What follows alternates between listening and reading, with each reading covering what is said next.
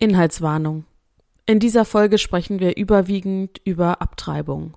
Dies Thema kann bei manchen Menschen negative Reaktionen und Gefühle auslösen. Bitte sei achtsam, wenn das bei dir der Fall ist. Wenn du dich damit unwohl fühlst, überspringe am besten diese Folge und höre bei der nächsten wieder rein.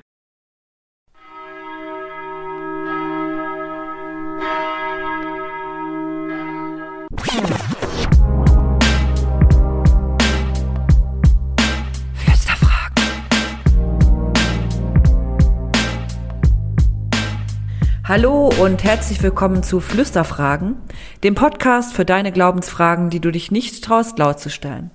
Und das Beste bei uns ist, falsche Fragen gibt es nicht.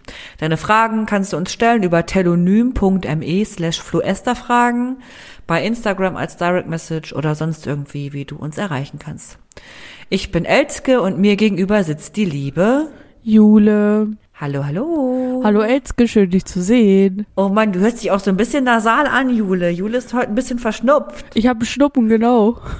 Schnuppen. Also wenn es hier zwischendurch mal raschelt, dann, dann liegt das nicht daran, dass ich mir irgendwie, ähm, dass ich nebenbei stricke oder mh, hm, eine Decke über den Kopf ziehe, dann bewahre ich einfach nur meine Flüssigkeit aus der Nase davor in meinen Mund zu laufen.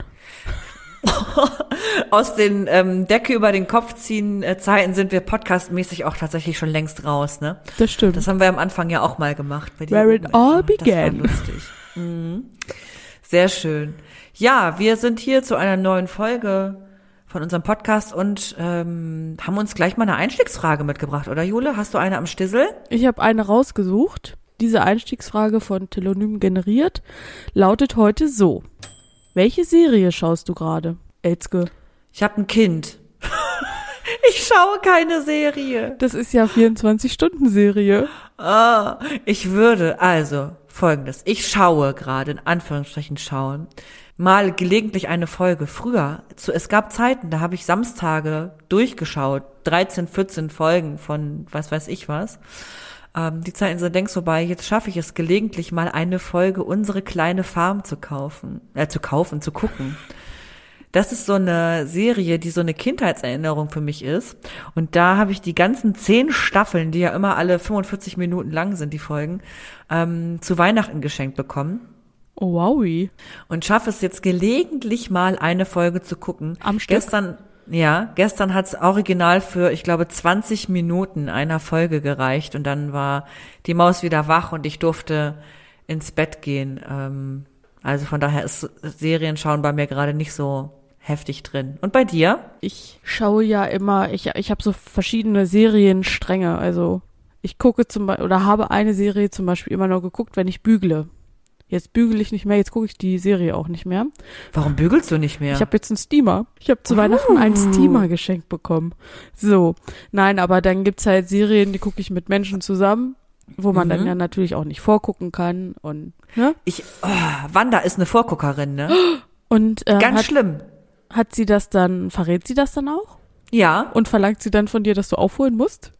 Mm, nee, sie sagt, müssen wir das gucken? Ich habe das schon gesehen. Und ich denke mir so, Digga, ich halt nicht. Wir haben ja früher immer Grey's Anatomy geguckt ja. ähm, zusammen. Das schaffe ich auch einfach nicht mehr. Möchte ich total gerne weitergucken. Da ist sie mir auch mittlerweile irgendwie sechs, sieben, acht Folgen voraus einfach. Ja, es funktioniert nicht mehr zusammen. Unfassbar. Ja, da hatten wir, äh, kam jetzt neu auf Netflix raus, Kaleidoskop. Eine Serie, die ich okay. immer nur, die habe ich immer nur die ersten zehn Minuten gesehen und bin dann eingeschlafen wenn dann die nächste Folge kam, bin ich aber halt auch wieder schnell eingeschlafen, weil ich für mich ja nicht inhaltlich anknüpfen konnte. Ich wusste ja nicht, was die mhm. anderen mhm. 30 Minuten vorher passiert war. Ja. Naja, aber eine Serie, die ich für mich im Moment liebend gerne gucke, ist Ginny und Georgia.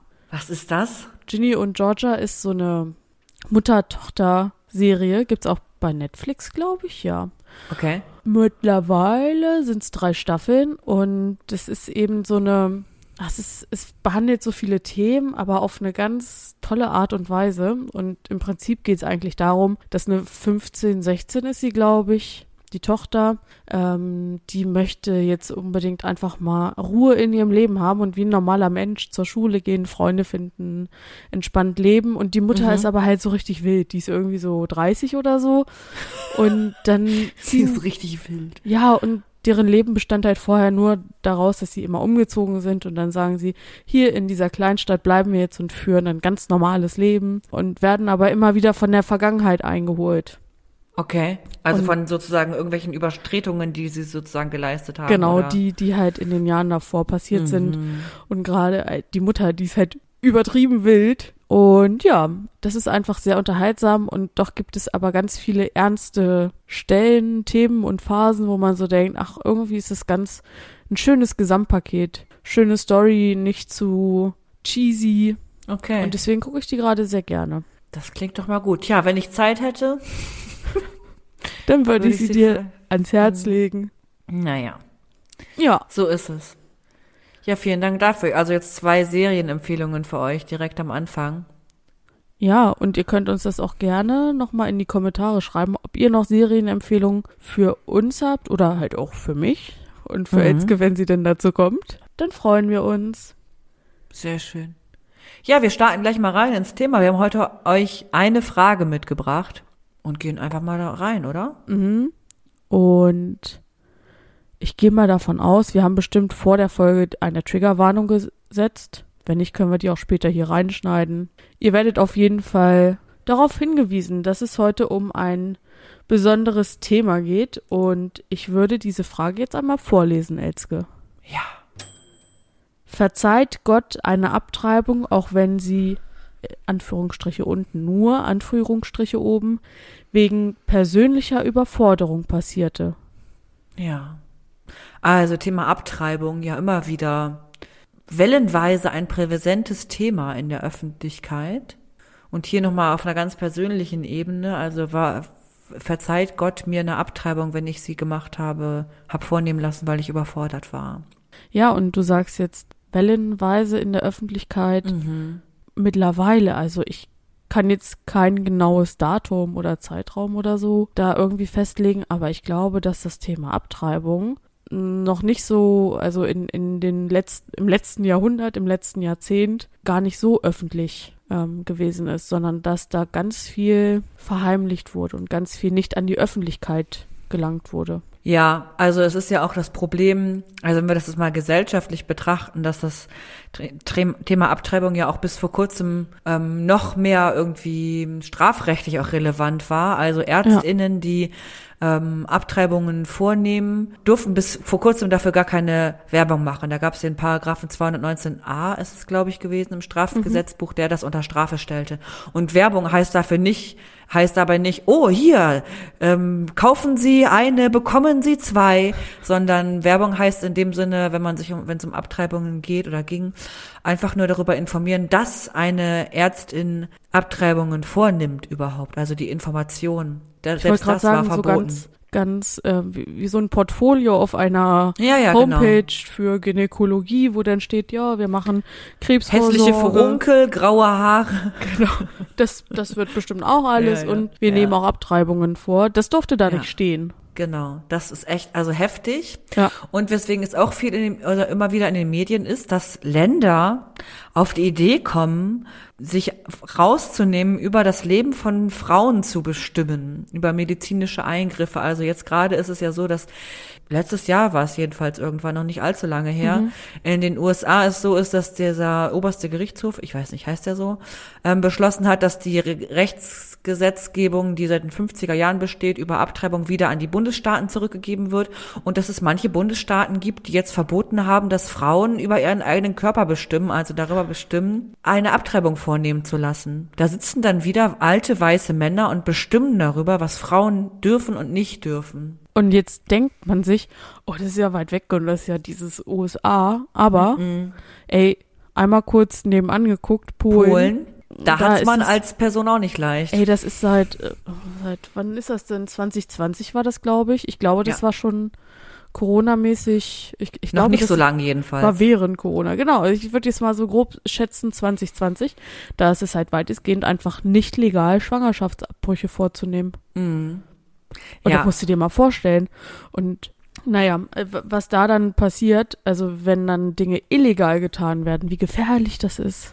Ja, und das ist ja nicht nur, also jetzt sowieso noch der Fall, wie viele ähm, schwangere Personen ähm, dann illegal Schwangerschaftsabbrüche Brüche vornehmen und dadurch echt wirklich in Lebensgefahr geraten und sterben. Ja. Sondern in früheren Zeiten war das ja noch viel mehr gang und gäbe, weil man überhaupt gar nicht abtreiben durfte und dann wurden aus auf Küchentischen mit Kleiderbügeln irgendwie da ähm, schlimme körperliche Misshandlungen letztlich durchgeführt, ne? Ja. Ähm, also es ist schon echt heftiges Thema insgesamt und auch eine heftige Entscheidung, die man treffen muss, wenn man ähm, feststellt, schwanger zu sein und sich entscheidet, ähm, die Schwangerschaft nicht nach 10, 40 Wochen, 10 Monaten, 9 Monaten zu beenden, sondern frühzeitig abzubrechen. Ja. Ähm, ich selber bin in der Situation noch nicht gewesen, ähm, kann deswegen nur versuchen, mich da reinzufühlen aus der Position einer Person, die schon mal schwanger war. Genau, und also das können wir auch mal ganz klar sagen. Ich bin weder in der einen noch in der anderen Position Mhm. gewesen, ähm, um euch, die ihr diese Folge gerade hört, einfach auch nochmal ähm, zu zeigen, aus welcher Perspektive wir sprechen. Genau, also wir reden hier nicht aus eigener Erfahrung, das muss man echt sagen. Und ich glaube, dass das vielleicht auch nochmal so ein bisschen durchaus beeinflussen könnte, wie man dazu steht und auch zum Spe zu, dazu steht, wenn wir über das Thema Vergebung reden oder Verzeihen. Gott verzeiht etwas oder etwa, vielleicht verzeiht Gott etwas auch nicht, ist ja die Frage, die dahinter steht. Ähm, erstmal stelle ich immer fest oder habe ich festgestellt, als ich schwanger wurde, ähm, das habe ich ja erwartet so und auch hat ja auch länger nicht stattgefunden und irgendwann habe ich sie erwartet und es war ähm, für mich total freudiges Erlebnis.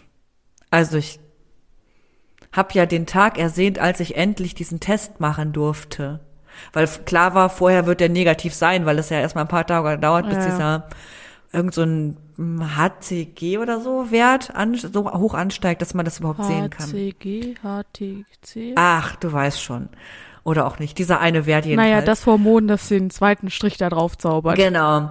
Und ich habe diesen Tag ja herbeigefiebert. Das ist so. Und dann war ich ja, habe mich, habe ich mich unglaublich gefreut. Das ist ja meine Position. Und eine andere Position ist ja, könnte ich mir vorstellen, also eine mögliche Position, wenn man sich für einen Schwangerschaftsabbruch entscheidet, ist ja, weiß ich aus einer Erzählung von einer Freundin früher zu Schulzeiten, bei der das so war, die hatte Angst vor so einem Test und dass dann zweiter Strich ist. Das ist ja schon mal eine ganz andere Voraussetzung als bei mir. Ja. So, das ist also ja aus Gründen, ähm, dass man sich nicht darüber freut, weil man eigentlich eher gehofft hat, dass es nicht so ist. Und wenn ich aus der Frage höre, die persönliche Überforderung ist das, was gewesen ist und was der Grund für den Schwangerschaftsabbruch ist, dann zeigt das für mich, man hat sich über den zweiten Strich nicht gefreut. Und auch das ist ja ein okayes Gefühl. Sowieso sind ja alle Gefühle in Ordnung. Ja, davon mal ganz abgesehen. Und das muss man ganz explizit auch beim Schwangerschaftstest sagen, weil das bei uns in der Gesellschaft gar nicht nur, wenn ich über christliches Denken nachdenke sozusagen, ähm, sondern weil bei uns gesellschaftlich ja jemand ist schwanger ausschließlich mit Freude, Freude, rosa Freude, Wolken und Gender Reveal Partys Ich wollte gerade verbunden sagen, dann klingeln in irgendeinem Menschens Augen, Ohren, Die Kasse. klingeln die Kassen. Oh mein Gott, wie viel Geld man da ausgeben. Also ich in Ja. meinem näheren Umfeld ähm, wurden ja in den letzten Jahren viele Babys geboren und ich habe auch viel Equipment gesehen, was Viel gekauft wurde. Equipment. Okay. Ja, also nein, also ja auch nötiges Equipment, ne? Und das also da, geht- da geht's ja dann los vom vom Kinderwagen Mhm. so und da da kann man ja dies und das kaufen und dann brauchst du ja aber noch 500 andere Sachen. Und Das selbst, stimmt. selbst wenn man sagt, ja, wir machen nur so, so eine minimale Ausstattung, so Da dein- läuft, da fließt das Geld. ja, dein Kind muss ja trotzdem irgendwo schlafen, angezogen sein, reinscheißen. Genau. Und so ist es bei uns verknüpft. Also mit ähm, was Freudigem, wir haben was zu tun, es geht los und ähm, ich mache mich auf. Und dann versuche ich mich da rein zu versetzen. Ich hab, ich merke, meine Periode bleibt aus und denke so, Fuck. ups, ich mache wohl besser mal einen Test. Und dann ist der Test negativ und das Schlimmste, was ich mir vorstellen kann, ist eingetreten. Er ist, es ist ein positiver Test, also ich bin schwanger. Und dann denke ich als Christin, seid fruchtbar und mehret euch. Also das ist was Gutes, was Gott gewollt ist, dass Menschen mehr werden. Ja, und, und auch so dieses, das Kind als Geschenk Gottes, als, Mhm. als Menschenkind, Und ich denke, du sollst nicht töten. Das neu in die Welt kommt. Genau. Oh, ey, dann wird, er schlägt mich gleich so, schlägt mir gleich so ein Brett vor den Kopf und ich, Ich wollte gerade sagen, so der Kloß im Hals wird immer größer. Oh, ja, das ist richtig heftig. Ja. Und dann muss ich mich entscheiden als Christin, was will ich jetzt tun? Mhm. Habe ich vielleicht auch Glück aus meiner Position, dass ich das ganz schön früh erkannt habe, weil ja auch lediglich bis zur zwölften Woche unter durchschnittlichen Umständen en- erlaubt ist, dass ähm, ein Schwangerschaftsabbruch vorgenommen wird. Also habe ich das Glück, ich muss also erstmal zu irgendeiner gynäkologischen Praxis und erstmal diese Schwangerschaft ähm, offiziell bestätigen lassen und bin dann die ganze Zeit in meinem Entscheidungsprozess so, ne? Was mache ich jetzt?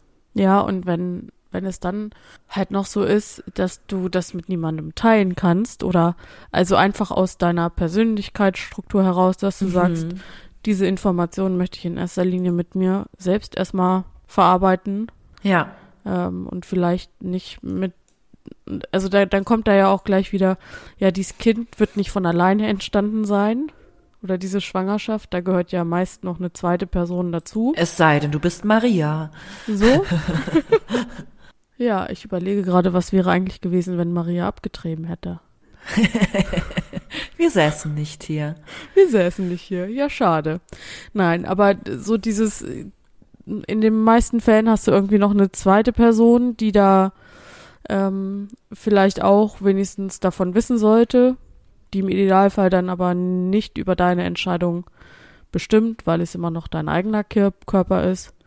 So und ja, dann hast du ja irgendwie noch ein Umfeld, so vielleicht auch irgendwie Freundeskreis, ähm, mit dem du da nicht drüber sprechen möchtest. Und dann bist du da mit dieser Information Ja, und einer Entscheidung, die zu treffen ist.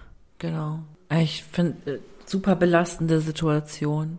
Was aber dann ja der Fall ist, ich habe diese Schwangerschaft feststellen lassen und ähm, möchte sie gerne beenden frühzeitig und dann muss ich zu einer Beratungsstelle gehen. Ähm, denn nur dann ist ein Schwangerschaftsabbruch in Deutschland ohnehin zulässig, wenn ich von einer unabhängigen Einrichtung, Diakonie bietet das ganz viel an und Caritas Schwangerschaftskonfliktberatung nennt sich das, mich beraten lassen habe. Warum dann, heißt das eigentlich Konfliktberatung? ja, ich glaube, wenn man im Konflikt mit der Schwangerschaft Ah, steht. okay. Ich glaube, es ist schon ein Konflikt. Ob man das nun will oder nicht. ja. Ähm, ich glaube, es ist schon ein Konflikt. Und dann hat man immer noch die Komponente, als Christ unterwegs zu sein und ja auch diese fundamentalen Menschen zu sehen. Ey, wenn ich das sehe, wie in USA immer wieder Leute vor so Abtreibungskliniken, ich weiß gar nicht, ob das wirklich Abtreibungskliniken sind, das hört sich für mich also schräg an, als würden die nur Abtreibung vornehmen, ähm, stehen und da irgendwie Schilder hochreißen, schützt das ungeborene Leben und äh, Mörderinnen zu den Personen sagen, die dann Abtreibung vornehmen lassen. Und ähm, ich denk mir, das ist eine ganz, ganz schwierige Abwägung, die die einzelne Person ja trifft. Das ist ja nicht so, dass ich morgens aufwache und denke, ach, heute Heute? lass ich mal ein Kind abtreiben, weil ist lustig. Sondern das sind ja fundamentale Lebensentscheidungen, die da eine Person trifft. Ja. Und selbst wenn die fundamentale Entscheidung ist, ich mache das nur aus persönlicher Überforderung, weil ich sage, ich bin gerade so in meinem Leben belastet, beschäftigt, was auch immer, ich kann das gerade nicht, dann ist auch das eine belastende und schwierige Entscheidung, die dein Leben beeinflusst. Genau, und in der Frage, ich habe das ja auch mit Absicht so ein bisschen kompliziert vorgelesen, Ja, ist ja dieses nur auch in Anführungsstrichen. Und ich denke so, ja, nee, diese Anführungsstriche und das nur braucht es eigentlich nicht. Weil es gibt jetzt kein Ranking ja, für eine Entscheidung dafür oder dagegen. Ja, ich bin belastet und ich habe aber auch, keine Ahnung, kein Haus. Deswegen rechtfertigt das das Mehr, dass ich äh, zur Abtreibung tendiere oder so. Da gibt es einfach kein Mehr, kein Gut, Ja. kein Nur, kein gar nichts, sondern alle Gründe stehen gleichwertig nebeneinander, finde ich jedenfalls. Ja, das ist im umgedrehten Fall, also wenn sich Menschen dafür entscheiden, ein Kind zu bekommen, sind ja die Voraussetzungen auch ganz andere. Also ob Menschen jetzt ein Haus haben, Ja. mehr Geld, weniger Geld, einen Job haben, keinen Job haben, Ja. mehr belastet, weniger belastet sind. Mhm. Das stimmt. Ja, und ich glaube, der überlastet sein Gedanke, sage ich jetzt mal, ist auch nicht weniger mehr wert oder äh, mehr wert, als ähm, wenn man, wenn festgestellt wird, dass das Kind irgendwie eine Krankheit hat, mit der man nicht zurechtkommen würde. Auch das ist ja eine Entscheidung, die häufig getroffen wird, dass Menschen dann eine Schwangerschaft nicht beenden wollen. Ja. Und ich merke, dass ich zu diesen Entscheidungen ganz zwiespältige Gefühle habe, wenn ich da gerade so drüber spreche, weil ich finde es total richtig, also ich bin zwiespältig, ich sag's gleich vorweg, ne? Nicht, dass mir jetzt jemand hier versucht, einen Strick draus zu drehen. Ich finde total wichtig, dass Menschen, die schwanger sind, entscheiden dürfen, ob sie ein Kind austragen wollen oder nicht. Ja. Und dass sie über ihren Körper selber entscheiden dürfen. Ja, da gehe ich mit. Ich finde aber total schlimm, dass es Gründe gibt, die Menschen dazu zwingen, ein Kind abzutreiben. Mhm. Und ich habe jetzt, also ganz aktuell einfach gestern einen Podcast gehört, in dem es darum ging, um diesen NIP-Test, also es ist ja so ein Bluttest, bei dem ab einer bestimmten, einem bestimmten Zeitpunkt der Schwangerschaft festgestellt werden kann, ob Trisomien vorliegen bei Kindern.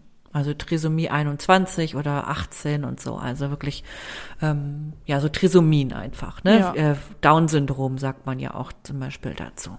Und dass wenn Leute die Mitteilung kriegen, also das ist ja eine Auffälligkeit, die in diesem Bluttest ist, ne? Das ist ja nie eine hundertprozentige Sicherheit. Der Ja. ist irgendwie zu 95 Prozent oder so sicher. Und wenn Leute die Mitteilung kriegen, dass eine Wahrscheinlichkeit für ein Down-Syndrom vorliegt, oder für eine Trisomie vorliegt, das ist nicht nur Down-Syndrom, dann entscheiden über 90 Prozent der Menschen sich für einen Schwangerschaftsabbruch. Mhm. Und das finde ich total heftig. Ja. Also, und auf der anderen Seite finde ich, dass Menschen entscheiden dürfen, Kinder nicht zu bekommen. Weißt du, was ich meine? Ich bin Ja. total hintergerissen, weil ich denke, nur, also nur, auch wieder in Anführungsstrichen, weil ein Kind eine Trisomie hat, möchte ich es nicht haben, finde ich eine harte und heftige Entscheidung.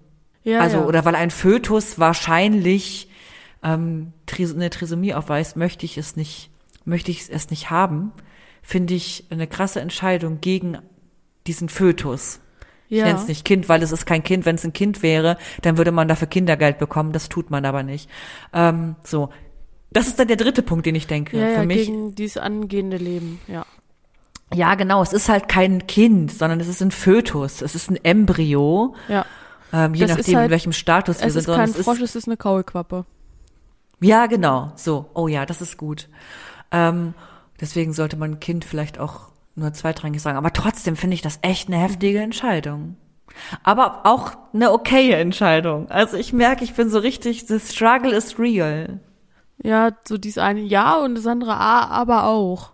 Aha. So, und ich habe auch bei deinem ersten, bevor du erzählt hast über die, diese Feststelle, ne, NEP, NIP-Test, NIP heißt das, glaube ich. Nip. Irgendwas mit, ach, habe ich vergessen, wofür das steht. ähm, habe ich auch darüber nachgedacht, dass ähm, Menschen schwanger werden und vielleicht eine psychische Erkrankung haben Mm. und dann merken, ich kann es nicht schaffen. oh war ja, das, das geht ja gar nicht zusammen. Ja. So, das ist jetzt nicht nur so ähm, in Anführungsstrichen nur eine persönliche Überforderung, wie es in der Frage ja formuliert wurde, sondern das ist halt auch ähm, eine diagnostizierte Krankheit, die vielleicht Mhm. das Aufziehen eines Kindes Voll erschwert, ne? erschwert, ähm, Ja. unmöglich macht. So daran habe ich zuerst gedacht und da habe ich dann auch, ja, habe ich dann, ge- da, das, das sind legitime Entscheidungen und wenn Menschen das, diese Entscheidung treffen, dann auch das, wie du das gesagt hast, das machen sie nicht einfach so. Nee, ich glaube echt nicht. Also das ist nicht, das ist kein Impulskauf wie ein paar Schuhe, das ich mir letztens besorgt habe. Äh, ehrlich nicht. Auch wahr. Kannst du mir nicht erzählen. Und jetzt die Frage nach Gott und nach dem Verzeihen, ne? Ja. Und ähm, wenn ich die Frage, die sich mir stellt, viel mehr ist und die ist vielleicht auch ein bisschen fies, kannst du dir das selber verzeihen? Ist die Frage, die für mich dahinter steht. Weil Gott hat dir alles verziehen, was du getan haben wirst. Es ist schon verziehen, auch wenn es noch passiert. Ja. Laut meinem Gottesbild. Ich sehe Gott ja nicht als alten weißen Mann, der entscheidet, was Frauen tun dürfen und was Frauen nicht tun dürfen. Sondern Gott ist ähm, mehr. Gott ist ein Meer. Gott ist Liebe und Gott ist das Verzeihen. Und deswegen hat, hat Gott dir schon alles verziehen, was du getan haben wirst. Und entsprechend auch das. Aber die Frage ist, die sich, glaube ich, stellt und die viel tiefer reingeht in dich selbst ist, verzeihst du dir das? Verzeihst du dir deine eigene Entscheidung? Ja. Kannst du morgens aufstehen, in den Spiegel gucken und mit dem Mhm. Gedanken leben? Und ich finde, das darfst du. Du darfst dir das verzeihen. Ja. So, und wenn du dir das verzeihen kannst, Gott hat es dir schon längst verziehen. Ja. Du, und ich glaube auch du solltest dir das verzeihen, weil sonst, glaube ich, kannst du nicht gut weiterleben. Wenn du dir das, wenn du sagst, das verzeihe ich mir nie, dann ähm, macht das dein Leben und jeden Schritt, den du gehst, so viel schwieriger. Du musst dir das verzeihen Ja. um weiterleben und weitergehen zu können. Und wenn du das Gefühl hast, du kannst dir das nicht verzeihen, dann würde ich dich bitten, dir ähm, Hilfe zu suchen. Zum Beispiel bei einer Beratungsstelle für Schwangerschaftskonfliktberatung oder bei der Diakonin deiner Wahl Ja. oder andere SeelsorgerInnen, die du kennst, dann musst du dir ganz dringend Hilfe rufen, wenn du suchen, wenn du dir das nicht verzeihen kannst. Weil ich sage dir nochmal, Gott hat dir das verziehen, dass du das getan haben wirst. Also jetzt in der Vergangenheit und immer da. Das ist so meine Meinung dazu. Und, und aber auch in diesem Spannungsfeld, in diesem Struggle, dass ich ähm, da ganz zwiegespalten bin, was das, was das ähm, Abtreiben an sich angeht. Also ich bin da so im Struggle. Wir wollten aber, wir haben ja auch gar keine pränatalen Tests gemacht. Mhm. So, also vielleicht ist das auch noch mal was anderes. Ähm, wir standen nie vor so einer Entscheidung. Wir haben aber das auch nie testen lassen, vor so einer Entscheidung stehen zu müssen, weil wir gesagt haben, wir nehmen dieses kind, Kind. was wir uns gewünscht haben, so wie es ist. Und man, wenn man aber nicht in der Situation ist, sich das zu wünschen, oder wenn man sich, ich sag mal in Anführungsstrichen, ne, wirklich ganz fette Anführungsstrichen, ein anderes Kind gewünscht hat und also einen pränatalen Test macht und deswegen Angst hat vor dieser Bürde, die vielleicht einem man denkt, dass sie einem aufgelegt erlegt wird, wenn man Ja. ein Kind mit einer Behinderung hat, ähm, dann ist das nochmal was ganz anderes. Und das ist dieses, was vielleicht auch wir beide am Anfang gesagt haben, Jule, dass wir das wirklich so all in gar nicht nachvollziehen können, in welcher Situation du dich, du dich befindest, wenn du eine Abtreibung vornehmen Mhm. lässt. Wir haben hier ja einen ziemlich ernsten Ton und es ist auch immer noch ein ernstes Thema. Jetzt Total. komme ich wieder mit meiner einfühlsamen Art und grätsche ein bisschen rein, um Und erzählst einen Witz über Abtreibungen? Nein! Ich dachte eigentlich, ich bring mal wieder ein bisschen Trash-TV hier rein. Und Also das ich ist dachte, wir, okay, mach mal. wirklich sehr trashig, denn ich habe in meinem letzten Urlaub habe ich auch die ähm, Bushido-Dokus. Und ich sage zu Recht Dokus, es sind ja mittlerweile schon mehrere.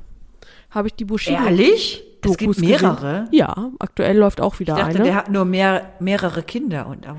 Genau, und um die soll es nämlich auch gehen. Denn die letzte Schwangerschaft, die seine Frau Anna Maria hatte, war ja eine Drillingsschwangerschaft. Ist da, da, also, ist das eine natürliche Schwangerschaft gewesen? Ja, Ey, und vorher hatten die doch schon Zwillinge, oder ja, nicht? What the heck, ey, ganz im Ernst, ich würde mir ins Bein schießen. acht Kinder. Ja, aber die anderen waren ja sozusagen Einzelne. Genau, Ne? aber halt einmal Zwillinge, ey, einmal Drillinge. Ey, ganz im Ernst, ich war mit einem über, bin mit einem teilweise überfordert. Hashtag Jugendamt, lass mich in Ruhe. So, und bei dieser Drillingsschwangerschaft war es so, dass das Mädchen, ja, sie heißt Amaya, ich weiß das, ähm, denn sie hat einen Namen bekommen, weil sie tatsächlich jetzt auch noch lebt. Und es stand aber eine längere Zeit nicht fest, dass sie lebt. Denn das Kind hat sich irgendwie im Mutterleib nicht so richtig entwickelt und bestimmt gibt es da auch jetzt noch feinere Angaben um den Ablauf und was da diagnostiziert wurde. Auf jeden Fall haben die Ärzte Anna Maria geraten, dass sie dieses eine Kind abtreibt. Eines? Eins. Das kann man machen? ja, ja. What? Ähm, und also da war es dann, glaube ich, auch schon über die zwölfte Schwangerschaftswoche hinaus und dann hätten sie halt ähm, dieses eine Baby im Mutterleib ähm, praktisch getötet. Kaliumspritze ins Herz. Genau, und dann rausgeholt, um die anderen beiden Kinder nicht zu gefährden. Ach krass, ja, und dann ist auch na, schon ein Schwangerschaftsabbruch nach der zwölften Woche möglich, ne, wenn Leib und Genau. Leben der ähm, austragenden Person oder wahrscheinlich auch dann der in Anführungsstrichen Geschwister, Kinder, Ja.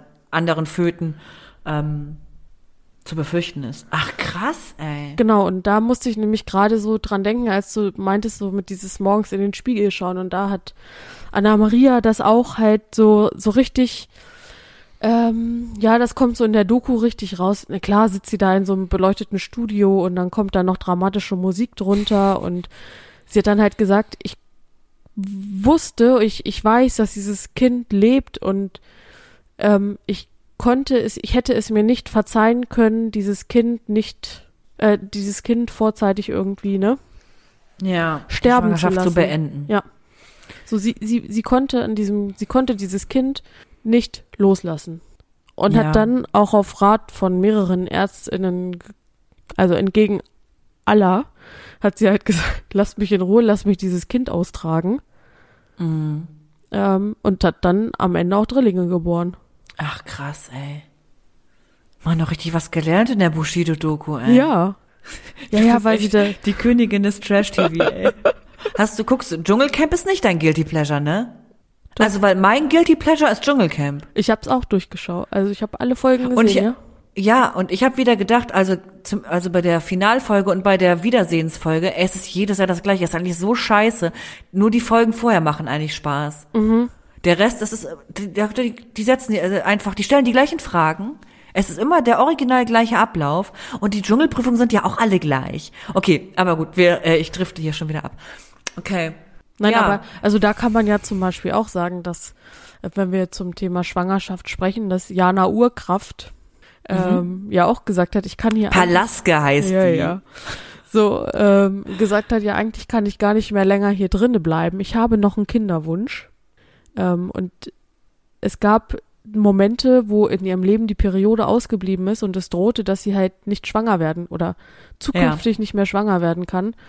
Ähm, und je untergewichtiger du wirst, desto schwieriger wird es dann ja auch noch, gerade in zunehmendem Alter. Ja, Und da habe ich auch gedacht, ja, das ist ja jetzt schon wieder fast Bildungsfernsehen ja. ähm, im Sinne von äh, schwanger werden. Das geht ja total einfach. Mache ich eins plus eins und dann ist schwanger. Knickknack. Ja, Das ja. ist halt nicht so. Ja, ey, wenn man sich auch anguckt, wie viele Menschen es nicht schaffen, schwanger zu werden, weil sie einen ganz dringenden Wunsch haben, Ja. äh, obwohl sie einen ganz dringenden Wunsch haben, schwanger zu werden. Aber es gibt ja, ähm, da ist das Gegenteil sozusagen zum Glück auch ganz viel Fortschritt in der Medizin, der einerseits ähm, Menschen ermöglicht, schwanger zu werden, die gerne schwanger werden soll, äh, wollen, und andererseits begü- äh, unser Fortschritt in der Musik, in der Musik, in der Medizin, äh, Leuten sichere Schwangerschaftsabbrüche vornehmen zu können. Wenn du einen Schwangerschaftsabbruch machen willst, dann musst du das nicht auf dem Küchentisch von irgendeinem Dude machen, sondern du kannst in eine Klinik gehen. Das, die sind echt schwer zu finden, muss man dazu sagen. Aber du kannst zu Ärztinnen gehen, die einen Schwangerschaftsabbruch vornehmen. Ja. Auch voll der Fortschritt. Zumindest in Deutschland.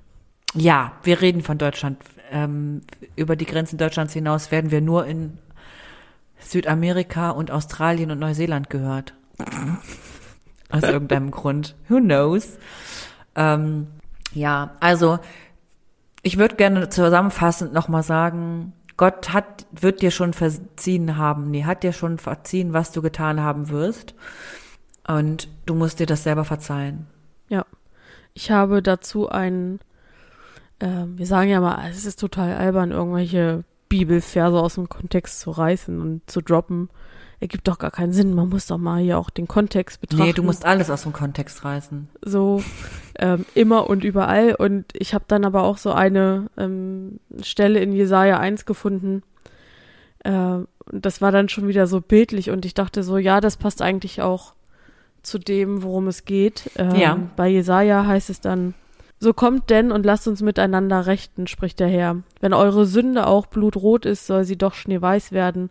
Und wenn sie doch rot wie ist wie Purpur, soll sie doch wie Wolle werden. Mhm. So, es ist ähm, egal, ob es jetzt nur in Anführungsstrichen persönliche Überforderung ist ähm, unabhängig jetzt mal davon, ob denn eine Abtreibung als Sünde betrachtet werden kann, muss in dem Kontext. Ähm, aber so dieses, das passt schon.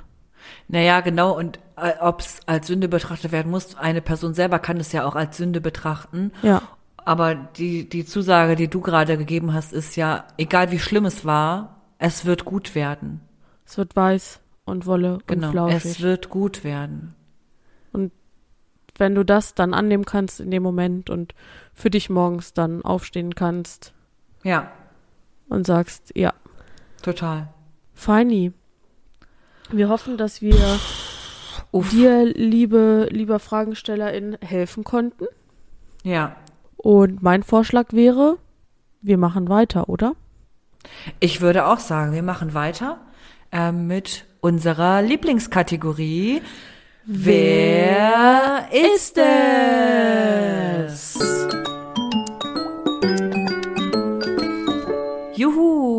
Wieder eine neue Runde. Wer ist es? Neue gewinne, Runde, gewinne, gewinne.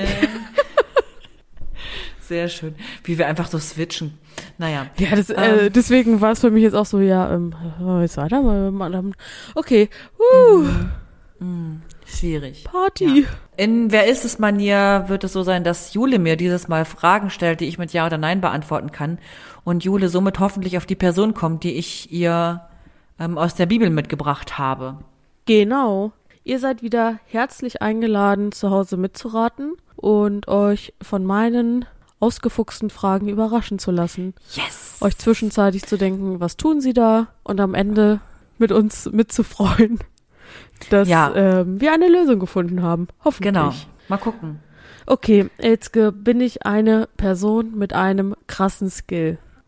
Nee, nicht so, dass du über Wasser laufen kannst. Oder? Kann ich, ich kann keinen, kann nicht gut Boote bauen, ich kann nicht gut Türme bauen, ich kann nicht gut Trompete spielen oder so, nein. Na gut. Ähm, Mm, ah, Also es ist schon so, dass du was machst und das ist besonders. und das, was zu, das führt zu was Tollem, Ah ja. sodass du richtig fancy bist, aber das ist jetzt hm, schwierige Frage, Jule. Ich finde schon, dass du was Tolles machst, aber es ist nicht so Hex, Hex, Pling, Pling, Sabrina, Spring mäßig. Na gut, dann ich behalte es aber mal im Hinterkopf. Vielleicht hilft das ja gut. am Ende noch. Okay, bin ich eine Person aus dem Alten Testament? Ja, Hm, cool. Also Altes Testament, Schöpfung. Äh, Schöpfung ist der Anfang, alles mit Moses, Dann die ganzen Völker, die sich verbreiten, verteilen, kämpfen. Könige, Josua, Ah. Richter. genau, und dann kommen wir zu den ProphetInnen. Bin ich ein Prophetin? Ja, Wowi! also ich glaube schon, dass die Person als Prophetin gilt. Habe ich ein eigenes Buch im Inhaltsverzeichnis? Well. Ja, du bist richtig. Gut. Jetzt müsste ich eigentlich ja nur die Liste runtergehen. Nein, das wollen wir nicht machen, Jule. Ey, kann ich auch nicht. Guck mal, was ich habe ja immer die Basisbibel bei mir liegen und da ist vorne in der zumindest in der Ausführung, ich habe so eine Liste mit drin. Ah ja. Nochmal extra wie so ein Lesezeichen. Ist das geil? Ich wollte gerade sagen, du hast es geil? gerade ein bisschen zu schnell durchs Bild geschoben. Ich konnte nicht ablesen. Ähm, okay, bin ich, bin ich männlich. Nö. Ich bin eine Prophetin. Das grenzt schon mal ein. Eine Prophetin im Alten Testament, es gibt original wenige. Es gibt wenige. Und ich bin aber n oh, jetzt, jetzt überlege ich gerade. Oh, jetzt komm nicht über das Buch, sondern über den Namen, sondern über Dinge. Oder ach, Nee, ich, ich bin gerade so, weil du ja, ähm, bevor wir hier auf Play gedrückt haben, meintest so, oh Mist, die Liste ist gar nicht ritualisiert. bin ich das Ja. jetzt oder nicht? Ähm, und dann dachte ich so, ja, Deborah hatten wir ja schon mal, aber Deborah ist keine Prophetin. Nee, Deborah war ja so, so eine Richterin. Genau. Die ist genau, die ist, und die hat aber ja auch, es gibt doch kein Buch Deborah. nee, nee. Was ist das für eine apokryphe Schrift? Ich glaube, die gibt's gar nicht. Gut, ähm, tja. Also ich, ich bin eine Prophetin. ein großer Prophet, also Jesaja, Jeremia, die sind ja alle alles Männer. Ja. Jetzt ist die Frage, welcher von den Namen ist denn weiblich? Das weiß ich tatsächlich echt nicht. Die, äh, Also, weiß ich gar nicht, aber also die Person, was macht denn eine Prophetin aus? Na, die prophezeit Dinge. Also, weil es gibt ja sozusagen diese zwölf kleinen Ja. Freunde. So, ne? Äh, Hosea, Joel, Amos, Obadja, Jona, Micha, bla bla bla. Ja, in der Liste hänge ich gerade. Ja, nee. Aber also ich weiß nicht, ob das Ah. Prophetin, ob das das richtige Wort ist. Warte mal. Was zeichnet denn? Ich sage Dinge voraus. Ja. Ha. Ich weiß gar nicht. Ich glaube, vielleicht liegt, äh, wird die Person auch nicht als Prophetin gewertet. Na gut, ähm. Aber ich, ich sage Dinge voraus? Ähm, nee, nee, wahrscheinlich bist du keine Prophetin. Ich habe gerade, glaube ich, ein bisschen reingekackt, aber ähm, Da würde, also so, wenn, aber, hm. nee, du sagst nichts voraus. Du machst Okay. etwas. Nee, es ist nicht so, dass du, dass du so prophetische Rede hältst. Nee. okay. Sorry. Aber ich bin schon eine bedeutende Person. Ja, ähm, total. Ähm, gut, das Alte Testament, das wissen wir ja alle, dass das der Tanach im, im jüdischen, in dem Judentum ist. Und im Jüdischen spielst du, glaube ich, eine ziemlich, ähm, also was das glaube ich, im Jüdischen spielst du schon eine große Rolle auch. Okay. So, dann würde ich jetzt noch mal, ich würde jetzt mal von vorne aufrollen, wenn ich jetzt noch mal so inhaltlich gucke. Hm, Ich gehe mal davon aus, äh, Eva bin ich nicht. Die ist auch keine Prophetin, auch wenn sie eine krasse Figur im Alten Testament ist. Ja. Ähm, würde ich jetzt noch mal so die krassen Frauen einfach durchgehen und überlegen. Ähm, als nächstes fällt mir Miriam ein. ja. Bin Also, ich, bin ich Nee, nicht. die hatten wir, glaube ich, auch schon, oder? Ja, das kann gut sein. Ja, ja. Ja. Okay. Mm, Dann haben wir. Also, aber es ist schon so, dass du ein eigenes Buch hast, ne? Das hattest du ja auch schon. Das weißt du ja Ach auch so. schon. Ach das so, ach hatten so. wir ja schon. Auf den, also, das stimmt trotzdem. ja, aber Samuel ist es ja auch nicht. Yo, Sammy. Samuel heißt eigentlich Samantha. Und deswegen ähm, ist nur abgekürzt. Nein, nein, also das, da, da waren wir uns ja schon einig, dass du ein Buch Ah, hast. okay. Und das hat mich gerade dazu geführt, dass ich von Prophetin gesprochen habe. Weil ich da so Weißt in du, dieser ich Region meine? auftauche. Nee, weil das dein Buch ist. Würdest du Moses als Prophet bezeichnen? Ja, schon auch ein bisschen. So, Ähm, Moses hat aber ja auch eigene Bücher. Ja, ja, und jetzt. Sind ähm, Menschen, Personen, die eigene Bücher haben, automatisch ProphetInnen? Das ist die Frage, auf die ich vorhin mit, na, äh, mit Ja geantwortet hätte. Dann, dann habe ich jetzt noch einen nächsten Vorschlag. Ähm, und zwar. Obwohl, ich weiß nicht, ob das passt mit so, mit diesem krassen, ich habe was krasses gemacht. Ruth. Nee, Bin ich auch nicht. aber ist Ruth eine Prophetin? Nee, nicht unbedingt, aber die hat ein Buch. Ja, okay. Also da, äh, diesen Prophetinnenbegriff, ey, ganz ehrlich, da sind wir, da haben wir, wir haben nicht Theologie studiert, muss man halt ja auch da, nochmal vielleicht dazu sagen, ne? Ähm, also, weil, wenn wir das aus heutiger Sicht so betrachten, diese ganzen Bücher, diese ganzen Geschichten, die da drin stehen, das ist ja alles irgendwie so ein prophetisches, ähm, prophetische Aussagen. Naja, however, nein, es ist nicht Ruth, Auch nicht Ruth. aber es ist eine, möchtest du einen Tipp haben? Ja, bitte. Es ist ein, ähm, ähm, und zwar ist mein Tipp, dass es im Jüdischen ein Fest gibt wegen dir. Und zwar ist das Purim, das Purim-Fest gibt es wegen dir. Hm, aber ich heiße ja bestimmt nicht Purim. Nee, du hast fe heißt Fest.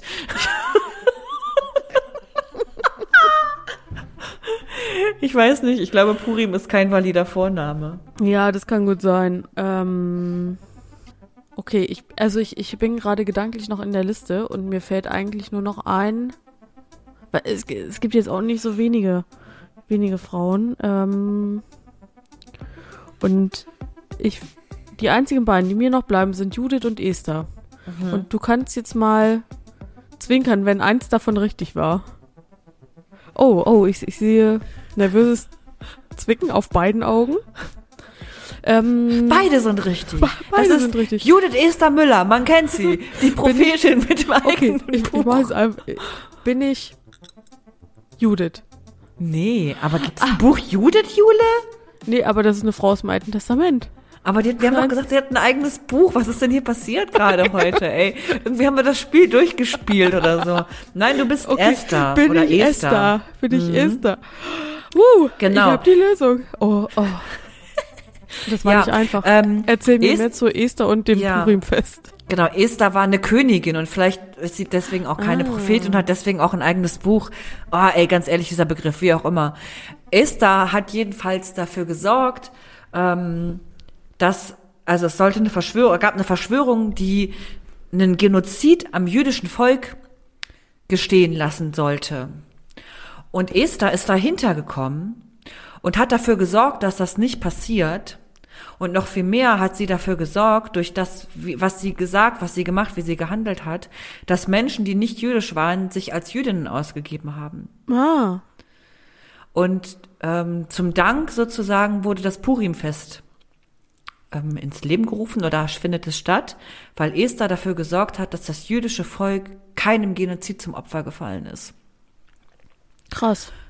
Warum habe ich jetzt gelernt. Ja, warum habe ich jetzt Esther ausgewählt? Gut, jetzt haben wir hier schon ähm, den Anf sind wir schon im Anfang Februar, aber wir hatten jetzt gerade mal wieder, ähm, wie es ja mehrere Gedenktage gibt, die an ähm, Genozide oder an Verbrechen gegen jüdische Personen ähm, gedenken. Und zwar war am 27.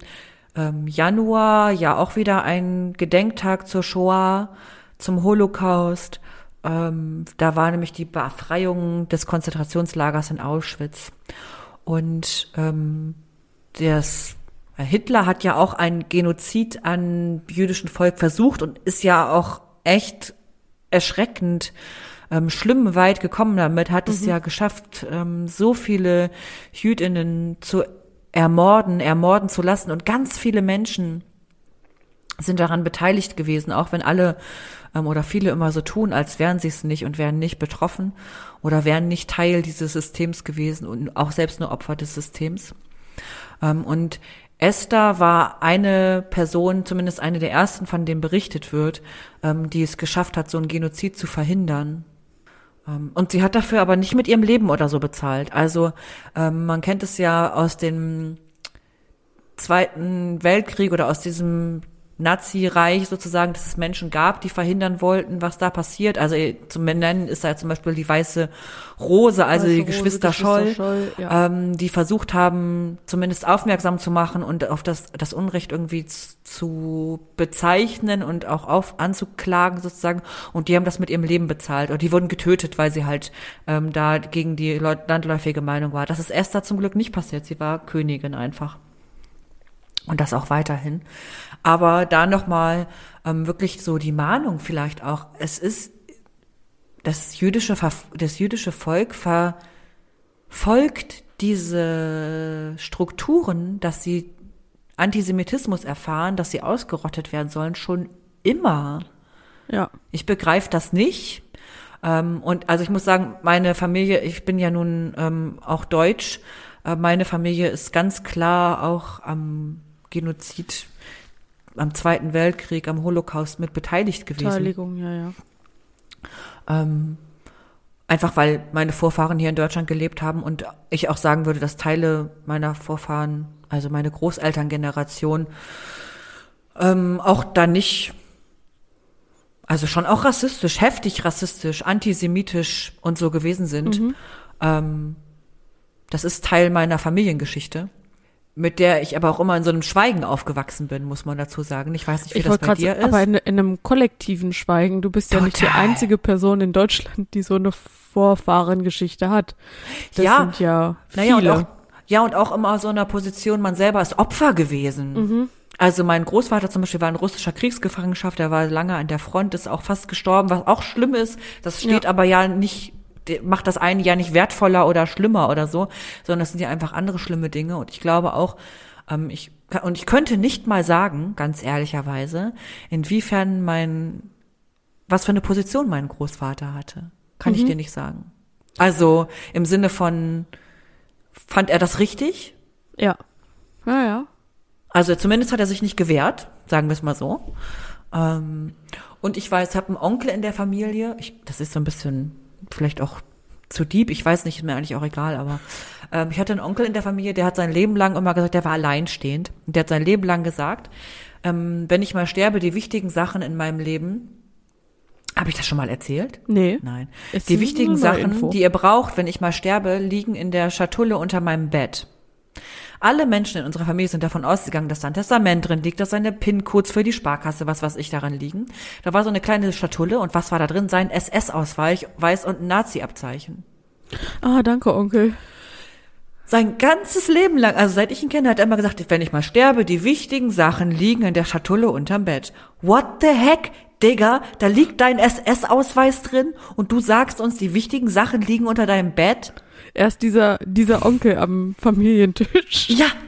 Und aber, dass er dieser Onkel ist, Wusste niemand. ich, ich, vielleicht war ich auch noch zu jung, um das wahrzunehmen als Kind. Ich würde das vielleicht heute anders wahrnehmen. Und ich bin ja noch in der Generation, die sogar aufgewachsen ist mit Menschen, die den Krieg erlebt haben. Ja. Ähm, ich habe den nie als irgendwie den Nazi-Opa erlebt oder Onkel. Ja. Aber also, weiß nicht. Ähm, genau, also dieses Aufstehen und dafür zu sorgen, dass irgendwie Unrecht nicht geschieht, da ist Esther irgendwie so eine heftige Vorbildfunktion, Vorbildperson, finde ich. Ja. So, ich weiß nicht, kannst, willst du das, kannst du da was zu deinen Großeltern sagen? Ich habe neulich nur ähm, von Oma ein Elch in die Hand gedrückt bekommen. Moment. Ja, Also, so Realgröße? nee, ich würde sagen, Ah, okay. ein Elch, der ist so Stockmaß 15 Zentimeter. Okay. Ich dachte gerade, zwei Meter neun. Der stand in ihrer Stube, Okay. schon ein bisschen länger. Man Ähm, kennt es. Dann Ja. sagt sie so, sagt sie zu mir, was soll ich damit machen? Ich so, was ist das? Sie so, das ist ein Elch. Ich so, ich sehe, dass das ein Elch ist. Er hat ein Geweih. Ja, äh, das ist ein Kriegsandenken. Ich so, wie jetzt? äh? Ist das Common Sense, dass Elche ein Kriegsandenken sind? Ich, ich keine Ahnung, es steht drauf. Also, ich gehe mal davon aus, so wie ich dieses Ding verstehe, wurde das, also es ist ein Kriegsandenken aus Polen. Okay. Und das hat, ich glaube, ihr Vater war's, mitgebracht und dem war's wichtig. mitgebracht. Genau, und es stand halt auch drunter, Kriegsandenken 1941. Ähm, Und ähm, ja, dann, dann hat sie auch so ein paar Sachen erzählt, halt von ihrem Vater. Ja, diese schwerst traumatisierte Generation ja auch, ne? Also Ja. ganz ehrlich, das sind ganz schlimme Dinge, die auch den Menschen passiert sind, die im Krieg selber waren. Und ich kann mir vorstellen, dass diese Devotionalien, wie ich sie nennen würde, der Elch oder auch dieser Ausweis von meinem Onkel, als Sinnbild für dieses Trauma stehen. Ja. Und da war das, da war das nämlich gerade aktuell. Das war, oh, wann war das denn? Im August, September vielleicht. Und da ging es gerade um die Reparation, die Deutschland an Polen zahlen muss. Und dann sagte meine Oma halt auch, äh, wie kommt denn jetzt dieser Elch zurück nach Polen? Ich muss den den noch wiedergeben. Wir müssen noch Reparationen bezahlen. Und was hast du gemacht? Hast du ein Paket geschickt und hast draufgeschrieben Polen und abgegeben bei der Post, oder? Zu Händen Polen. Ich habe Wow. dann gesagt, ich, ich kümmere mich mal drum, ich recherchiere mal ein bisschen. Mhm. Ähm, so, das verlief dann ab. Also Erstmal im Sande. Damit werden wir, damit wird Deutschland nicht die Reparationen an Polen bezahlen können. An sich. Ähm, das sind ja doch ein paar Milliarden mehr, aber so dieses, die Message, die dahinter stand, Mhm. so nach dem Motto, das gehört mir nicht. Das hat jemand hier aus einem Anlass, und dieser Anlass heißt Krieg, mit hierher gebracht. Und, das Und muss ich will damit eigentlich gar nichts zu tun Das haben. muss doch ne? wieder zurück. Naja, vor allem, ich will damit nichts zu tun Ja. haben. Und das gehörte meinem Vater, das macht auch, macht auch so Schandtaten ja ganz Ja. sichtbar, ne? Also, weil mein Vater hat das mitgebracht, der ist Täter gewesen. Ja, und wir verleugnen als deutsche Personen ja häufig auch unsere Verwobenheit mit dem Krieg. Ähm, als Menschen, die da irgendwie TäterInnen geworden sind. Also ich kenne das auch aus einer mir anverwandten Familie, wo immer gesagt wird, ähm, mein Vater war Parteimitglied, aber der war kein Nazi. Ah ja. Well. Irgendwie auch ist spannend. das für mich, also ganz im Ernst, ich bin wirklich, also ist für mich irgendwie so ein Widerspruch. Also ich bin jetzt auch, ich bin jetzt nicht Mitglied in der AfD und sag, ich bin kein Nazi, so. Wobei es Ja, dann noch, ja. also noch intensiver Ja, ja. sozusagen aus meiner Sicht ist. Aber also wir verleugnen da ja ganz viel und die, ähm, das jüdische Volk wird aus irgendwelchen fadenscheidigen Gründen ja schon immer verfolgt. Ähm, es wurden im Zweiten Weltkrieg noch ganz andere Gruppen verfolgt, die es auch sehr, sehr schlimm getroffen hat und die auch noch länger, viel länger Folgen auch, oder nicht viel länger, aber das sind, ist nicht so ein Gegeneinander, die auch lange Folgen davon noch hatten. Ja. Ähm, aber das jüdische Volk ist da schon echt ähm, besonders einfach im Fokus gewesen, einfach von von der von der vom Gedankengut her ja auch schon. Ja. Und äh, wie gesagt, Esther ist da die Kämpferin für das jüdische Volk gewesen und hat dafür gesorgt, dass ein Genozid nicht stattgefunden hat. Also Props Nice gehen one. raus. Ja. Danke, Elske, für diese Uff. Person. Ja, sorry, ich hatte auch eigentlich gar nicht vor, merke ich, äh, dass ich, dass wir jetzt so in so einen Zweiter Weltkrieg Nazi-Shit da irgendwie jetzt reinkommen. Das war gar nicht mein Plan. Ähm, Wenn- und da komme wir ich wieder ganz. Die Triggerwarnung für die Folge an Anfang schneiden. Äh, Höre ich uns schon sagen, in dieser Folge geht's um geht es um Kram. Abtreibung, Genozid, Krieg und Nazis. Ja, oh Mann. Ja, mir, mir fallen auch schon wieder ganz andere Dinge ein dazu. Ach, weiß ich auch nicht. Wenn ihr mal Interesse daran habt, dass wir uns mal irgendwie mit so einem Thema beschäftigen, schreibt uns doch mal einfach eine Nachricht und dann können wir mal gucken, ähm, ob wir da noch mal ein bisschen mehr was zu machen zum Thema vielleicht auch Genozid oder Nazizeit, Rolle von Kirche dazu, ähm, Verfolgung von bestimmten Menschengruppen und so weiter. Ja. Ähm, ich könnte jetzt noch eine Stunde weiter darüber sprechen, aber das wollen wir mal lieber lassen. Nein, Ich ich, weiß, was wir jetzt, genau, ich weiß, was wir jetzt machen. Wir, Überspringen nachgeflüstert, genau. weil es gibt nichts nachgeflüstertes. und schlittern aber in unsere letzte Kategorie. Ja. Und die lautet so. Empfehlung der Woche. Genau, heute gibt's wieder eine Empfehlung von uns beiden jeweils, also von jeder Person eine. Ähm, Jule, hau mal deine Empfehlung raus. Meine Empfehlung ist, das habe ich heute nämlich auch schon getan. Putz dir die Zähne. So. sowieso. ähm, ähnlich. Spazieren gehen. Oh, Ähm, gut. Finde ich, ist so richtig äh, unterbewertet. Alle sagen immer so, oh, wir müssen joggen. joggen und Sport machen und dies machen und das machen. Ja, Ja, aber einfach nur mal rausgehen, ähm, einen Spaziergang zu machen, auch wenn es nur eine Viertelstunde ist, geht Ja. auch geht auch mit verrotzter Nase, ohne dass dann der Kreislauf völlig zusammenbricht, sondern bewegt im Gegenteil eigentlich nur Gutes im Körper. Sauerstoff durchlüften, rauskommen, mal was anderes sehen. Mhm. Ja, das ist meine Empfehlung. Oh, eine sehr schöne Empfehlung. Ich habe noch eine andere für dich oder für euch. Und zwar ist meine Empfehlung, ähm, nimm mal die Leute um dich herum, ob es nur deine Familie ist, deine KollegInnen oder deine Freundesklick oder was weiß ich, und macht mal was Schönes miteinander. Uh, Ich habe irgendwie das Gefühl, so im Winter vielleicht liegt es auch daran, dass man ja so dick eingepackt ist und so Handschuhe, Mütze und alles. Man ist so Leuten so fern. Mhm. Und man ist so wenig gebondet, Bonding sagt man da ja, ähm, Ja, ja. so eine Bindung. Äh, man hat so wenig Bindung gerade zu Leuten. Und macht mal was für euer Team. So, Team Hast- darfst du dabei selber definieren. ich wollte gerade sagen, hast du da hast du da eine Empfehlung? Was? Ähm, ja, wir haben jetzt entschieden, dass wir eine Fahrradtour machen und ähm, und wie heißt das? Nicht Action Golf. Disc Golf? Nee, so ein Golf, wo der Ball größer ist, damit auch Leute, die nicht koordinieren können, das besser Ich kenne das treffen nicht. können. Also ich kenne Disc Golf und Dis- ja, Minigolf Disc Golf nicht, nee, und so ein- Neongolf. Aber mir fällt es gerade nicht ein. Ähm, dass Großes wir so ein, Golf. ja, so ein Riesengolf spielen gehen, um mal so ein bisschen was miteinander zu machen und so ein bisschen wieder zu bonden irgendwie. Ja. Und das ist meine Empfehlung an euch. Macht das mal einfach. Sucht euch irgendwie Leute, mit denen ihr bonden da wollt, geht mit ihnen Golf spielen oder in die Sauna. So zusammen nackt sein ist auch, Wir haben das ja tatsächlich, ähm, schön. also meine Schwestern und ich haben Mama zum Geburtstag einen Besuch im Escape Room geschickt, geschenkt. Uh. Und dann waren wir zu viert im Escape Room. Das war auch eine Erfahrung. Ja. Oh. Das ist auch schön. Das war auch äh, eine Erfahrung, ist auch nett. Ja, Ohne, also, ohne deinen Papa. ja, äh, Der, Der, hätte den, der hätte seinen Schra- Akkuschrauber mitgenommen, den Escape Room einfach auseinandergebaut, wenn er nee, nicht das, rausgekommen das wäre. hat tatsächlich meine Schwester gemacht. Bei so, bei Caro einem, bei einem so einem. Rätsel. Nee, Resa. Was? Da musste irgendwie, äh, musste man Flüssigkeit rausfinden gar und in ein. Gefäß, um dann den Schlüssel, damit das Gefäß sich füllt und der Schlüssel so hochkommt. Ich verstehe. Ähm, und dann hat sie einfach dieses Gefäß von der Wand geschraubt und umgekippt. Nein! uff, uff, uff. Ja, Zu ja. viel an den Klangschalen gerüttelt, war? So. Sehr schön. Das waren die Empfehlungen der Woche. Und ich würde sagen, das war Flüsterfragen. Der Podcast für deine Glaubensfragen, die du dich nicht traust laut zu stellen. Das Beste bei uns ist, falsche Fragen gibt es nicht. Deine Fragen erreichen uns über telonym.me slash Fragen. Per Anruf, Telefon, Brieftaube, Eule, wie auch immer. Danke, dass du zugehört hast. Danke Gott, dass du uns alles vergibst. Und vergeben hast vor allem. Ja. Schon.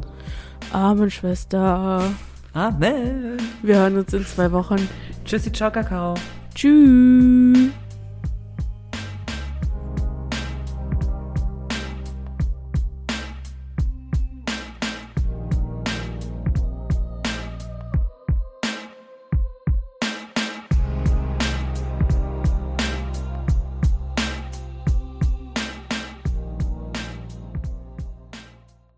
Dieser Podcast ist ein Teil von Yeet.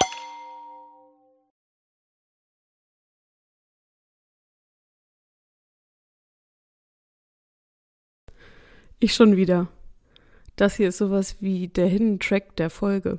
Wenn du das hier hören kannst, solltest du ganz, ganz schnell zu Instagram rüberhüpfen. Wir verlosen nämlich einmal zwei Tickets für den Kirchentag 2023. Um im Lostopf zu landen, kommentiere unter dem Post, mit wem und wo wir dich beim Kirchentag in Nürnberg antreffen können. Wir drücken dir die Daumen und wünschen dir ganz viel Glück.